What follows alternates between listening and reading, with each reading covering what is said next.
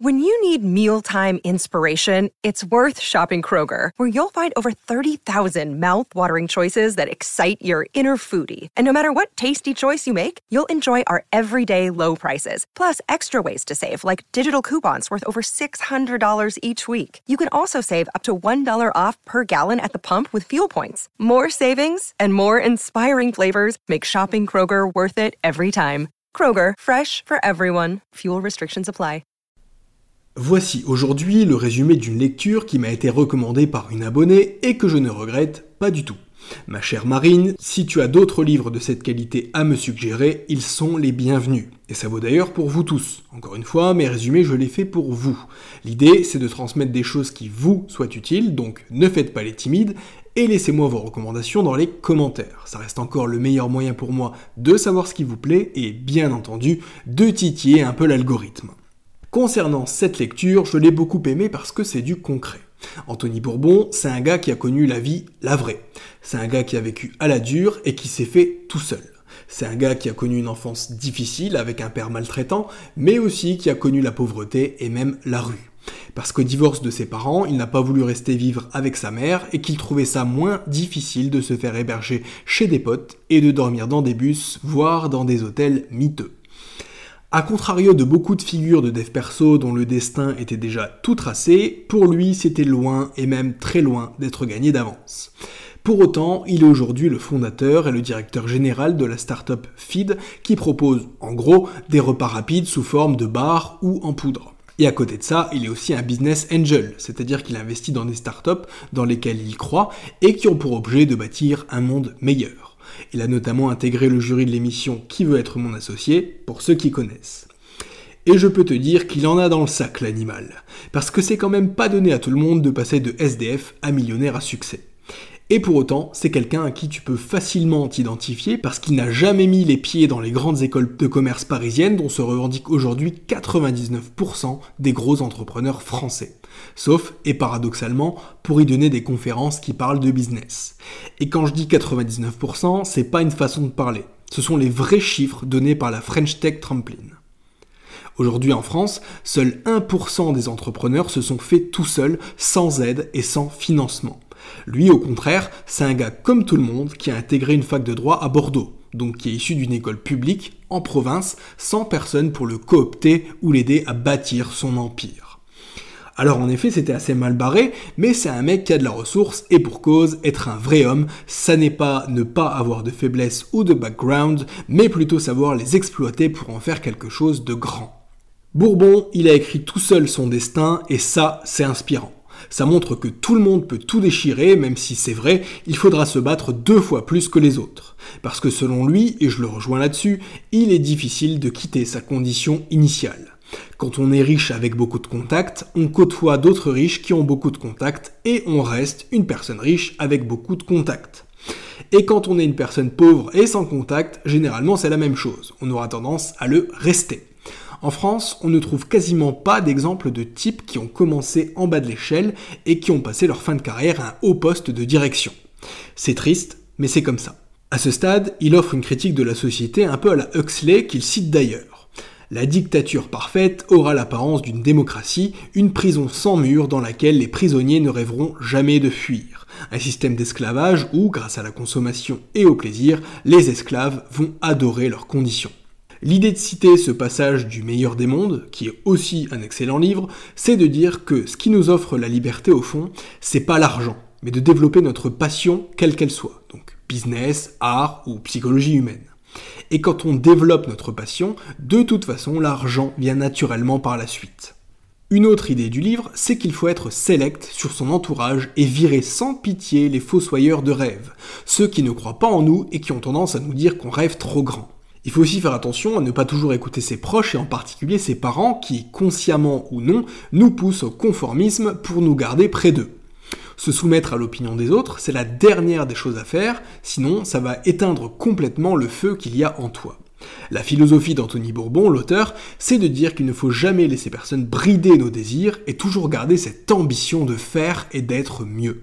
Tu l'auras compris avec les citations qu'il fait et avec l'intensité de ses propos, je lui trouve à ce stade des similarités avec David Goggins, dont on a aussi résumé le livre sur ce podcast. Ils ont d'ailleurs un vécu plus ou moins similaire dans les grandes lignes.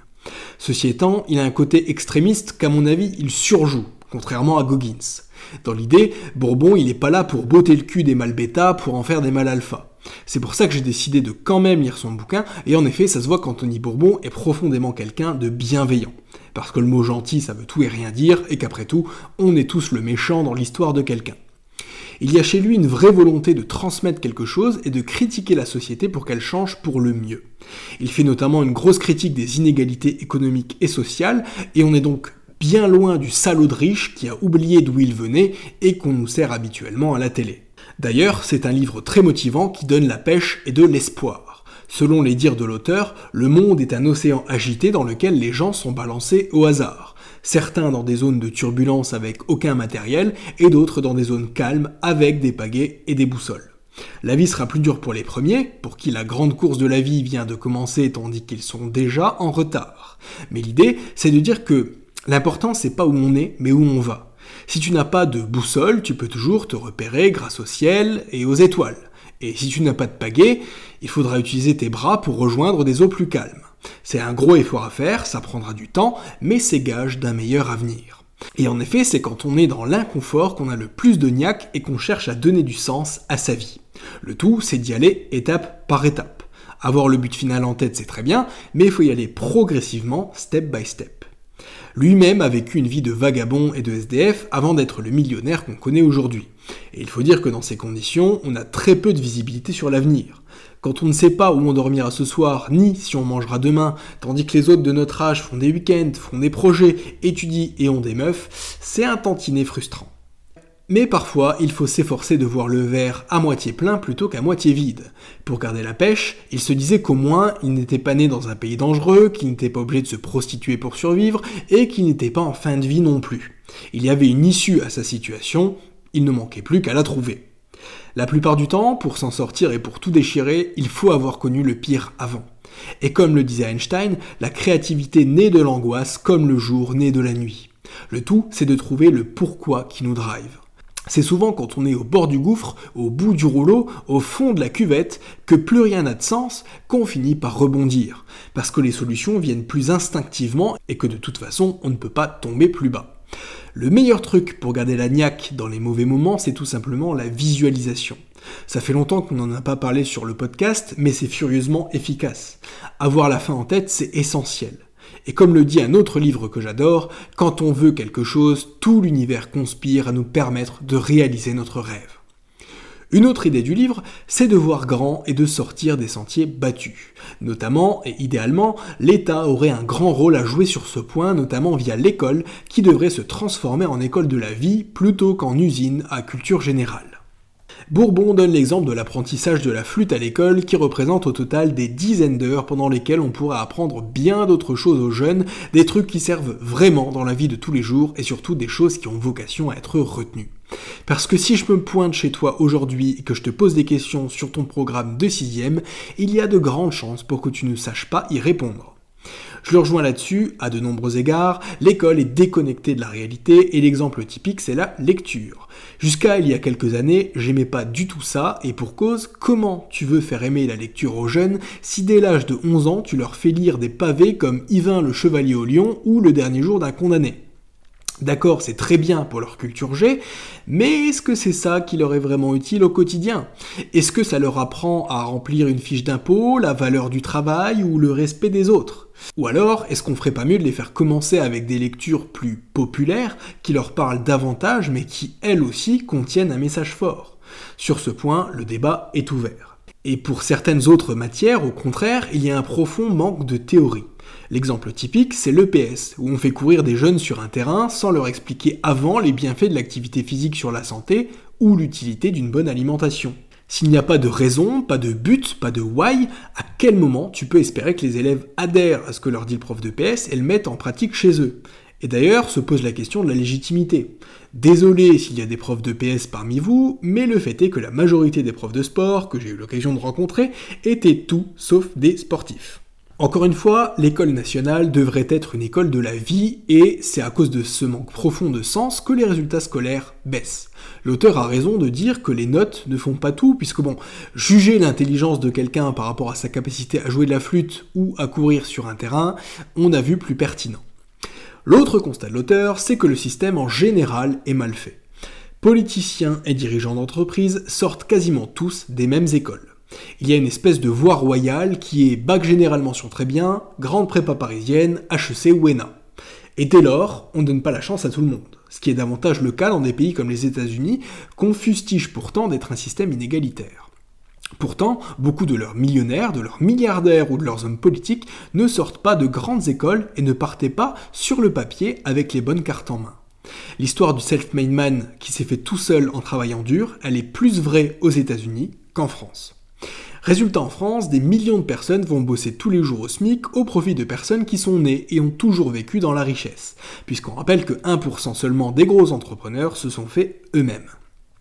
Pour remédier à ça, l'auteur voudrait baisser l'impôt sur le revenu pour que les personnes puissent accumuler des richesses librement sans se faire assassiner par l'impôt, ce qui est quand même le cas pour vous en France, et plutôt taxer très fort les successions histoire de limiter la société d'héritiers et de redistribuer tout ça pour obtenir un système plus juste et plus méritocratique.